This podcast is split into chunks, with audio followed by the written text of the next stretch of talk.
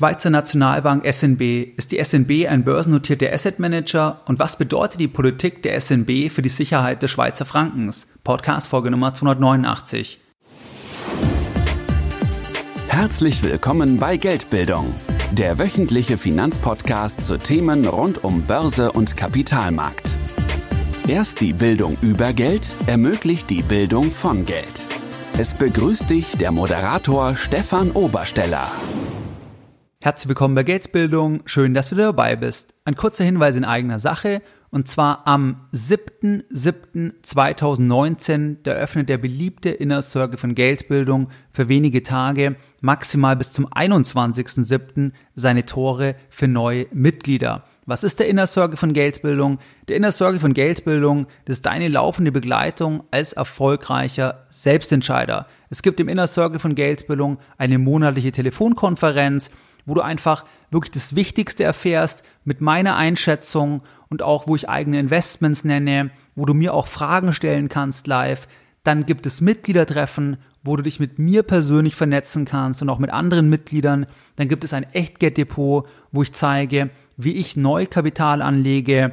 Und es gibt jeden Monat auch ein spannendes Thema, was wir besprechen. Und du hast als Mitglied die Sicherheit, dass du mir deine Fragen stellen kannst. Wenn du hier dabei sein möchtest, dann hast du jetzt die Chance, und zwar wie gesagt maximal bis zum 21.07. und dann geh am besten jetzt baldmöglichst auf Geldbildung-inner-circle.de. Ich werde dir das Ganze auch in den Show Notes verlinken. In der heutigen Podcast-Folge Nummer 289, da möchte ich mit dir über ein spannendes Thema sprechen. Und zwar werden wir uns heute die Politik der Schweizer Nationalbank ansehen. Und zwar, was hat die SNB gemacht nach der Finanzkrise, um den Franken abzuwerten, um letztlich die Exportwirtschaft erstmal zu schützen vor einem zu schnellen Erstarken des Schweizer Frankens. Und was hat auch diese Intervention der SNB, was hat es eigentlich mit der SNB gemacht? Das heißt, warum ist dadurch die Bilanz total aufgebläht worden? Warum ist die SNB durch diese Politik auch zu einem globalen Asset Manager geworden? Und all das werden wir uns jetzt in dieser Podcast-Folge genauer anschauen. Ich werde dir auch einige Punkte nennen zur Aktie von der SNB, weil das werden die allerwenigsten wissen. Die Schweizer Nationalbank ist an der Börse notiert. Wenn wir einsteigen, dann war der Startpunkt letztlich das Jahr 2008. Das heißt, im Jahr 2008 Du erinnerst dich vielleicht die Finanzkrise, die Suche nach sicheren Häfen, da kam erstmal die Schweiz ganz massiv ins Spiel. Das heißt, dass Investoren einfach gesucht haben, wo können wir das Kapital investieren? Und da hat der Franken massiv profitiert. Der Franken hat massiv gegenüber dem Euro zugelegt in sehr, sehr kurzer Zeit. Wenn wir zurückgehen, dann lag der Euro zum Franken, also der Wechselkurs, der lag damals im Jahr 2008 irgendwo bei 1,50, 1,60 in dieser Größenordnung. Jetzt hat einfach der Franken in kurzer Zeit massiv aufgewertet, in wenigen Monaten, in wenigen Jahren. Was bedeutet es denn für eine Währung?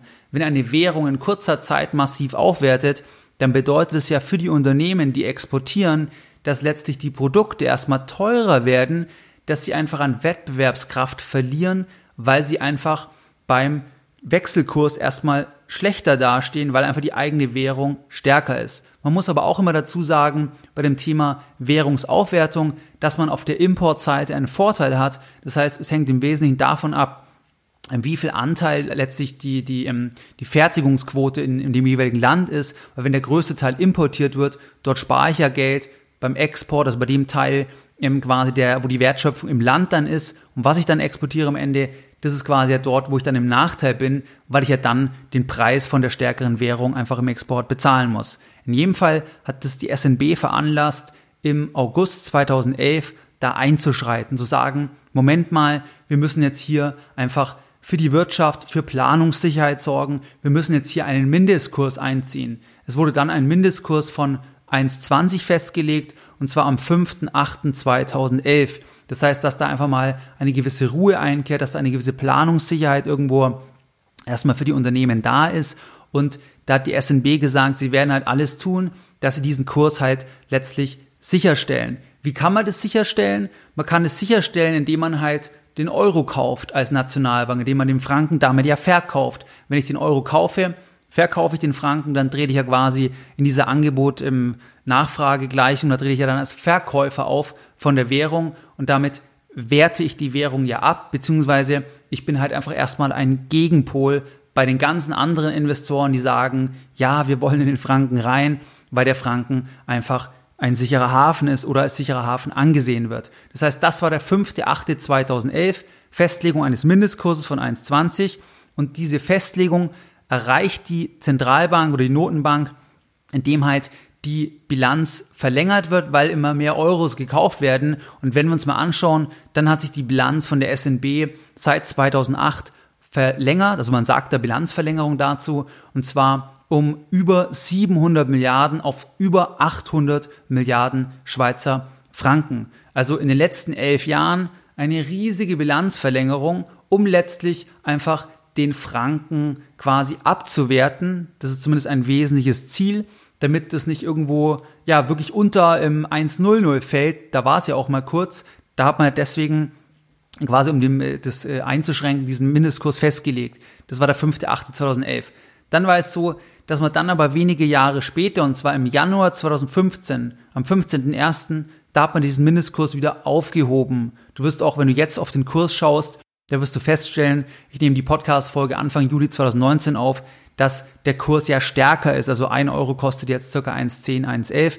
Das heißt, liegt ja stärker oder liegt ja über diesem, diesem Mindestkurs. Und wenn wir da hingehen, wenn wir da reingehen in diese Aufhebung vom Mindestkurs, dann war da das Thema, das möchte ich mal kurz zitieren, dass der ähm, Chef von der Notenbank, von der Schweizer Notenbank, der hat gesagt, Zitat Anfang, die Welt hat sich im Januar 2015 in ganz kurzer Zeit rasant verändert.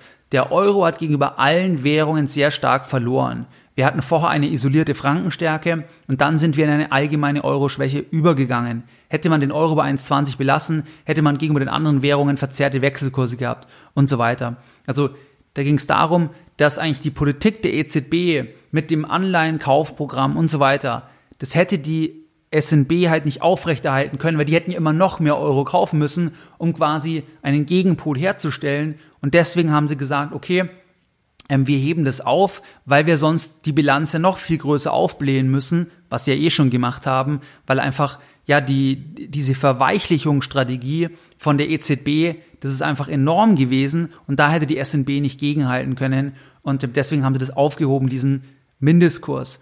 Und wenn wir uns das mal anschauen, die Bilanz, das heißt, die Bilanz hat sich, wie gesagt, um circa 700 Milliarden auf über 800 Milliarden erhöht. Und wenn wir jetzt mal die Bilanz von der SNB anschauen, dann gibt es ja bei jeder Bilanz eine Aktivseite und eine Passivseite. Bei jeder Bilanz ist es so, dass einmal die Summen natürlich gleich sind. Also das Total der Aktiver ist gleich das Total der Passiver. Die Aktivseite, das zeigt die Mittelverwendung, also wie ist das Kapital investiert. Und wenn wir jetzt in den Geschäftsbericht reingehen von der SNB, dann sehen wir halt, okay, die Bilanzsumme, die lag per Ende 2018, also zum 31.12., da lag die Bilanzsumme bei 800 17 Milliarden Schweizer Franken. Und wenn wir jetzt in die einzelnen Positionen reingehen, dann sehen wir hier, okay, eine Position fällt da auf. Vielleicht fallen zwei Positionen auf. Eine Position fällt auf bei der Aktivseite. Das ist die Position Devisenanlagen. Die lag bei 763 aufgerundet 764 Milliarden Schweizer Franken. Das heißt, das ist der aller, allergrößte Teil der Mittelverwendung quasi. Und dann haben wir noch Gold. Gold lag bei 42 Milliarden zum 31.12.2018. Das heißt, das sind die zwei größten Positionen. Da ist quasi das Geld verwendet worden. Woher kommt das Geld? Da können wir jetzt uns die Passivseite anschauen. Das heißt, da haben wir Eigenkapital, haben wir Fremdkapital. Da sehen wir, dass diese 817 Milliarden, davon sind 120 Milliarden Eigenkapital und der Rest ist Fremdkapital. Was ist jetzt für die SNB Fremdkapital? Das sind Kontoguthaben. Das heißt, Girokonten inländischer Banken, da liegt der Wert bei 480, aufgerundet 481 Milliarden Franken. Das heißt, die Guthaben von Banken wie Credit Suisse, UBS und so weiter, die die jetzt bei der SNB haben, das ist ja aus Sicht der SNB jetzt bilanziell betrachtet, das ist ja Fremdkapital. Das heißt, wir stellen erstmal fest, dass diese gigantische Bilanzverlängerung um über 700 Milliarden Franken auf über 800 Milliarden Franken, dass das erstmal nicht Eigenkapital ist, wie das finanziert ist, sondern es ist Fremdkapital. Das ist erstmal wichtig festzustellen, weil das werden wir gleich sehen, wenn sich das Portfolio nämlich verändert, Also wenn diese Devisenanlagen, wenn die fallen würden um 100 Milliarden, um 120 Milliarden, dann hätte die SNB gar kein Eigenkapital mehr. Also das würde damit sich in Luft auflösen, weil die eben nur 120 Milliarden der 817 Milliarden, nur das ist der Betrag an Eigenkapital. Also das vielleicht mal zur Bilanz. Und ähm, ich werde dir auch das Ganze verlinken in den Show Notes. Das heißt, man kann eben auf die Seite von der SNB gehen und sich auch die Geschäftsberichte ähm, ansehen. Daher habe ich auch alle Zahlen jetzt. Also das vielleicht mal zum Thema der Bilanz. Und jetzt werden wir uns anschauen, das heißt, wie setzt sich eigentlich die Bilanz zusammen? Das heißt, die Aktivseite, da hatten wir jetzt das Thema, okay, da ist eine ganz, ganz große Position die Wiesenanlagen. Und wenn wir da einsteigen, dann ist es so, dass die Aktivseite, das sind 93,5 Prozent, das sind die Wiesenanlagen. Und die Wiesen, da hört man schon ein Stück weit raus, die Wiesen, das ist nicht Franken, die Wiesen andere Währungen. Und das ist ja auch klar, weil diese Bilanzverlängerung, die wurde ja genutzt, um andere Währungen zu kaufen, um Kapital in andere Währungen zu investieren, damit ich eben als Verkäufer vom Franken auftrete. Das ist ja die Logik gewesen, damit man letztlich den Franken abwertet, damit man einen Gegenpol bildet zu dem globalen Kapital, was in den Franken reindrängt. Also 93,5 Prozent der Aktiva, das sind Devisenanlagen. Dann sind 5,2 Prozent Gold. Das sind dann genau diese was wir eben hatten letzten Endes, können wir nochmal reingehen, das waren ja diese 42 Milliarden Franken, was die wirklich übrigens physisch in Gold halten. Also das sind die wesentlichen Positionen. Dann gibt's noch Wertschriften in Franken, ein halbes Prozent, weitere aktiver 0,9 Prozent, aber das ist nicht so wichtig. Das heißt, wir steigen jetzt vor allem ein, was steckt denn hinter diesem Begriff Devisenanlagen. Wenn wir da reingehen, dann ist es so, dass der allergrößte Teil, also das Gros, liegt im Euro. 39% ist Euro bei dieser Währungsallokation, wenn man sich eben diese Devisenreserven anschaut. 36% Dollar, 8% Yen, 7% Pfund, 3% kanadischer Dollar und 7% übrige. Das heißt, das ist erstmal nach Währung gesplittet. Wenn wir uns jetzt nach Assetklassen das Ganze anschauen, dann sehen wir, okay, per 31.12.2018, da hatten die 19% in Aktien, 69% in Staatsanleihen und 12% in Anleihen. Wenn wir das einfach mal zusammenfassen, kann man sagen, okay, diese Bilanzverlängerung, was die seit der Finanzkrise gemacht haben, um über 700 Milliarden, was haben die damit gemacht? Die haben das in Euro getauscht überwiegend und damit entweder Aktien gekauft, aber überwiegend Euro-Anleihen gekauft. Das ist eigentlich die Hauptpolitik. Und dann haben sie es eben noch gemacht, sie haben es in Dollar getauscht, das ist die zweite große Komponente, und damit ebenfalls entweder Aktien gekauft oder eben Anleihen gekauft. Das ist letztlich die Überschrift und ähm, damit haben sie auch versucht, dann einfach den, den, Wechselkurs in den Griff zu bekommen. Bei den Anleihen vielleicht noch ganz kurz, das sind vor allem Anleihen ähm, mit AAA-Rating über 50 Prozent. Das heißt, es werden irgendwelche Staatsanleihen sein, Deutschland und so weiter, Frankreich. Die legen es nicht genau offen. Das heißt, man sieht auch hier die Schweiz sehr, sehr diskret. Das sieht man jetzt auch bei dem Geschäftsbericht, die sind hier nicht so trans transparent, wenn man es vergleicht mit dem norwegischen Staatsfonds, wo man ja alles ganz genau anschauen kann. Da sind die wesentlich reservierter. Das heißt, da gibt's nicht eine genaue Liste, was halten die im Detail. Man kann nur eben hier sich diese großen Positionen anschauen und das haben wir jetzt gemacht. Wenn wir uns die Entwicklungen anschauen von den Währungsreserven, wobei ich persönlich, ich finde den Begriff schon irgendwie ein Stück weit irreführend, wenn ich von Währungsreserven spreche, weil das, also das sind ja Aktien oder Anleihen halt, aber Währungsreserven, das klingt irgendwie so harmlos, finde ich. Also ich finde, das ist ein bisschen, man braucht ja erstmal ein bisschen, um sich überhaupt da rein zu finden in den Geschäftsbericht, weil ich eben den Begriff Währungsreserven, ich finde, da erkennt man nicht, was da genau dahinter steckt, weil eben auch knapp 19 äh, Prozent ja auch Aktien letztlich sind. Wenn wir uns anschauen von den Währungen, dann hat der Dollar in den letzten Jahren zugenommen, also die Dollarquote hat zugenommen und die Euroquote die hat vielleicht ein bisschen abgenommen, aber macht auch einen großen Anteil aus, hatten wir gerade eben mit 39 Prozent. Das heißt, das sind hier wirklich die Entwicklungen und wenn wir uns die Renditen anschauen, dann waren die auf die Währungsreserven relativ schwach. Das heißt, ähm, in den letzten Jahren, da betrug die Rendite, äh, in den letzten 15 Jahren, da betrug die Rendite 3,3 Prozent, durchschnittlich gerechnet in Schweizer Franken. Was jetzt auch interessant ist, wenn du irgendwas liest von der SNB, das werden wir dann zum Jahr 2019 auch wieder lesen. Wenn das Jahr 2019 jetzt so weitergeht, dann werden die einen riesen Gewinn wieder einfahren, weil einfach die Aktienpositionen extrem sich aufgewertet haben. Und ähm, wenn du jetzt die letzten Jahre dir anschaust, dann haben die im Jahr 2018 einen Verlust von knapp 15 Milliarden Franken gemacht und im Vorjahr, also 2017, da haben die einen Gewinn von 55 Milliarden Franken gemacht. Woher kommt diese riesige Volatilität? Ganz einfach. Das größte oder das Gros vom Portfolio, diese Devisenanlagen, das sind halt Anleihen und Aktien. Und je nachdem, wie sich das entwickelt, das geht dann direkt in die G&V. Und deswegen sieht es dann absolut spektakulär aus. Weil wenn die Aktien sich jetzt sehr, sehr gut entwickeln, dann sind es ja allein schon mal 19 Prozent von dem, ähm, von den Devisenanlagen, wie wir das nennen. Und dann, dann haben die halt riesige Zuschreibungen. Da machen die einen riesigen Gewinn. Aber das ist einfach quasi die Volatilität von ihrem Anlageportfolio, was man dann in der Presse halt liest, dass sie eben jetzt den Verlust gemacht haben, den Gewinn gemacht haben im Vorjahr. Und wie gesagt, jetzt 2000, äh, 2019, wenn das Jahr so weitergeht, werden die einen riesigen Gewinn machen, weil die riesige Zuschreibung bei Aktien haben. Auch die Anleihenseite wird auch extrem gestiegen sein durch das, was die EZB jetzt verkündet hat, also immer zum Zeitpunkt jetzt der Aufnahme der Podcast-Folge. Und dann wird man halt lesen, hey, SNB macht so und so viel Milliarden Gewinn. Aber das ist einfach die Schwankung in deren im Portfolio, weil es wie gesagt wie ein Asset Manager mittlerweile eigentlich ist und ähm, dass du das einfach einordnen kannst, wenn du das Ganze irgendwo in der Presse liest, auch wenn du die Podcast-Folge deutlich später hörst. Also das vielleicht dazu. Wir haben uns jetzt angeschaut, welche Währungen, also wirklich Euro, Dollar als, als Hauptthema, dann die Renditen waren nicht so hoch. Man sieht auch, dass die Renditen bei Aktien, dass die deutlich höher sind gegenüber den Renditen bei Anleihen. Aber man sieht auch die Schwankungen. Ein Beispiel, 2008, da hatten die auch schon in Aktien investiert. Da hatten die ein Minus von 44,9 Prozent auf die Aktienkomponente. Das heißt, da sieht man halt dann wirklich auch die Volatilität von Aktien. Und wir können jetzt dann gleich einsteigen, welche Aktien halten die denn? Die sind, wie gesagt, sehr, sehr diskret. Die sind nicht so transparent wie der Staatsfonds aus Norwegen, aber ein paar Themen, also die US-Aktien, die kann man sehr, sehr schön nachvollziehen über das Form 13F. Und da möchte ich jetzt mal die Themen, die wichtigsten Positionen mit dir besprechen zum 31.12.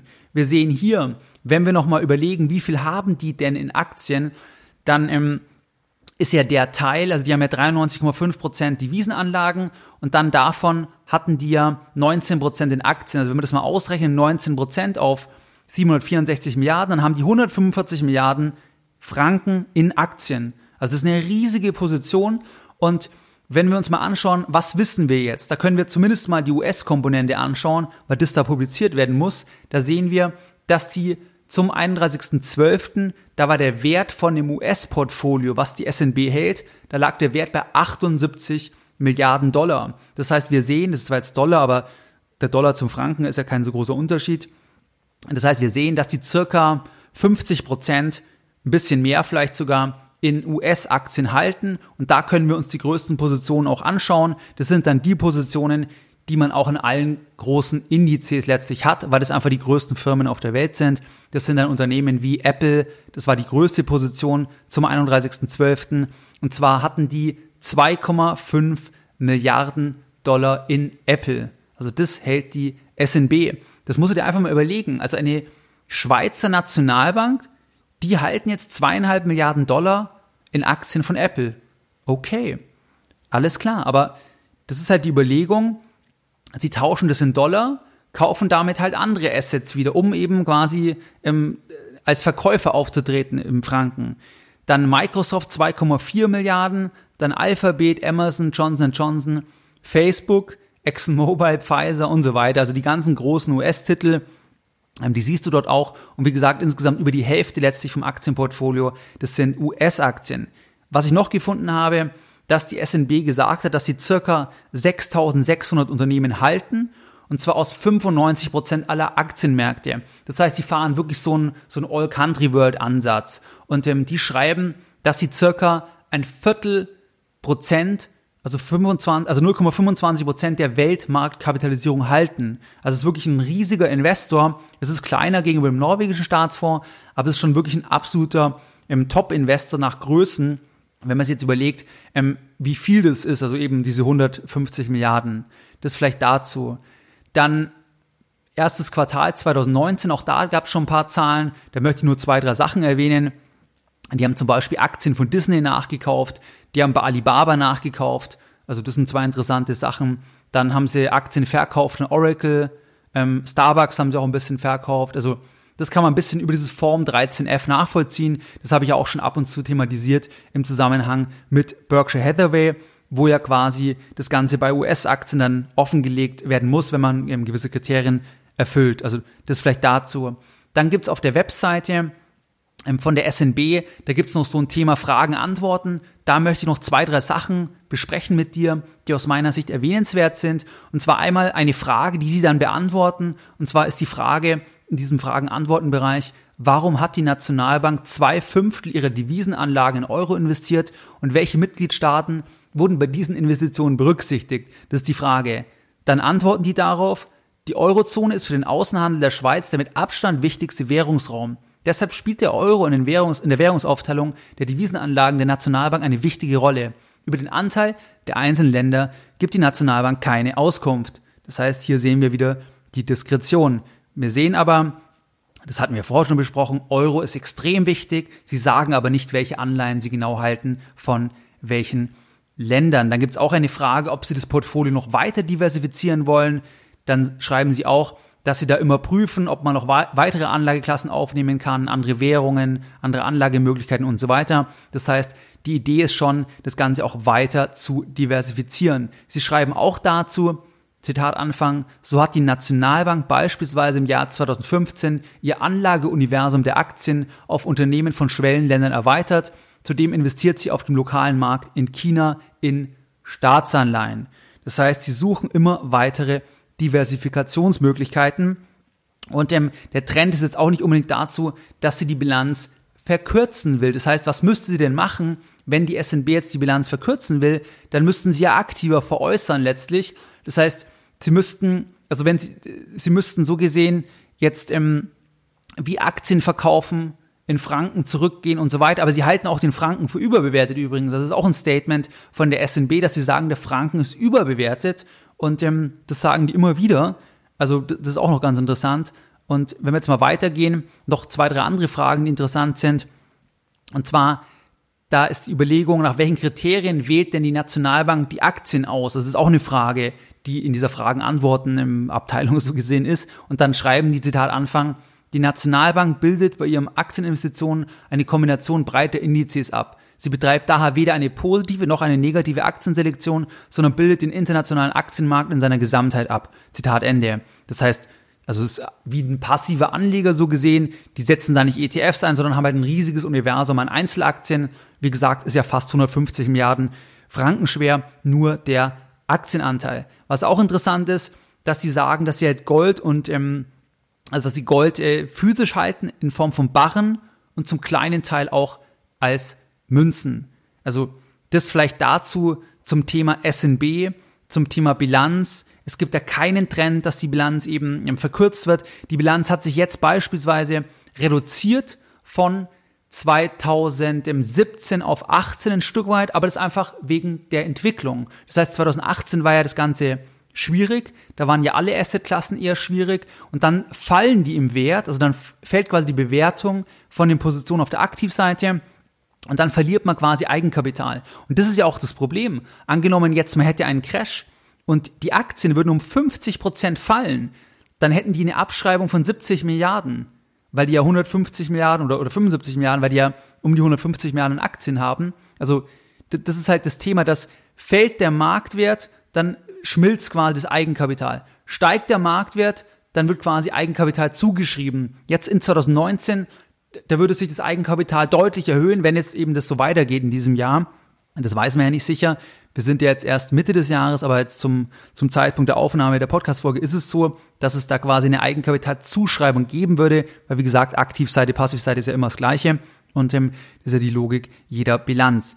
Wenn wir jetzt uns noch anschauen, dass die SNB an der Börse notiert ist, das hatte ich ja eingangs erwähnt, das siehst du auch im Titel. Also die SNB, das kann man vielleicht an der Stelle schon beantworten. Das ist letztlich wie ein Asset Manager das kann man definitiv sagen. Es ist ein, ein wichtiger Asset Manager, das ist ein großer Anleger global gesehen, aber die S&B ist auch an der Börse notiert. Und wenn wir uns jetzt die Aktie mal anschauen, dann ist es äußerst interessant. Und zwar, wenn wir uns das Aktienkapital mal anschauen zum 31.12.2018, dann ist es so, dass es 100.000 Aktien gibt und die Aktie kostet, oder sagen wir mal zum 31.12.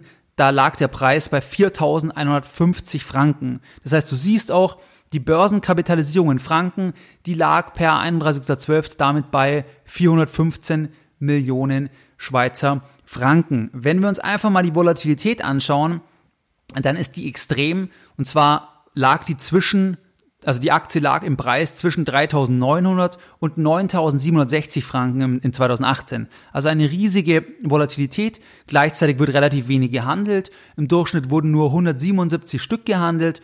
Das heißt, wenn wir einfach mal den Schlusskurs nehmen, dann haben wir 177 Stück im Schnitt Handelsvolumen mal diesen Schlusskurs mal 4.150 und dann haben wir ein Volumen im Schnitt von 700.000, 800.000, je nach, je nach äh, Kurs halt, aber wirklich unter einer Million letztlich. Also man sieht, dass da wirklich wenige ähm, Transaktionen sehr, sehr viel bewegen können, weil es eine sehr, sehr illiquide Aktie ist. Und die Eigentümerstruktur, die ist auch, ja, ich sag mal, ähm, der, der größte Teil ist einfach in der Hand öffentlich-rechtlicher Aktionäre. Deswegen ist es eh sehr, sehr interessant, dass die halt überhaupt an der Börse notiert sind, weil 78 Prozent circa 78,01 Prozent, um genau zu sein, das sind öffentlich-rechtliche Aktionäre. Das heißt, es sind Kantone, das sind Kantonalbanken und das sind andere öffentlich-rechtliche Körperschaften. Der Rest, das sind dann Privataktionäre und da gibt es einen großen Privataktionär, einen gewissen Professor Dr. Theo Siegert, der hält über 5 Prozent. Das heißt also wirklich, der größte Teil von der, von der S&B ist in der Hand von öffentlich-rechtlichen Aktionären und dann gibt es halt noch ein paar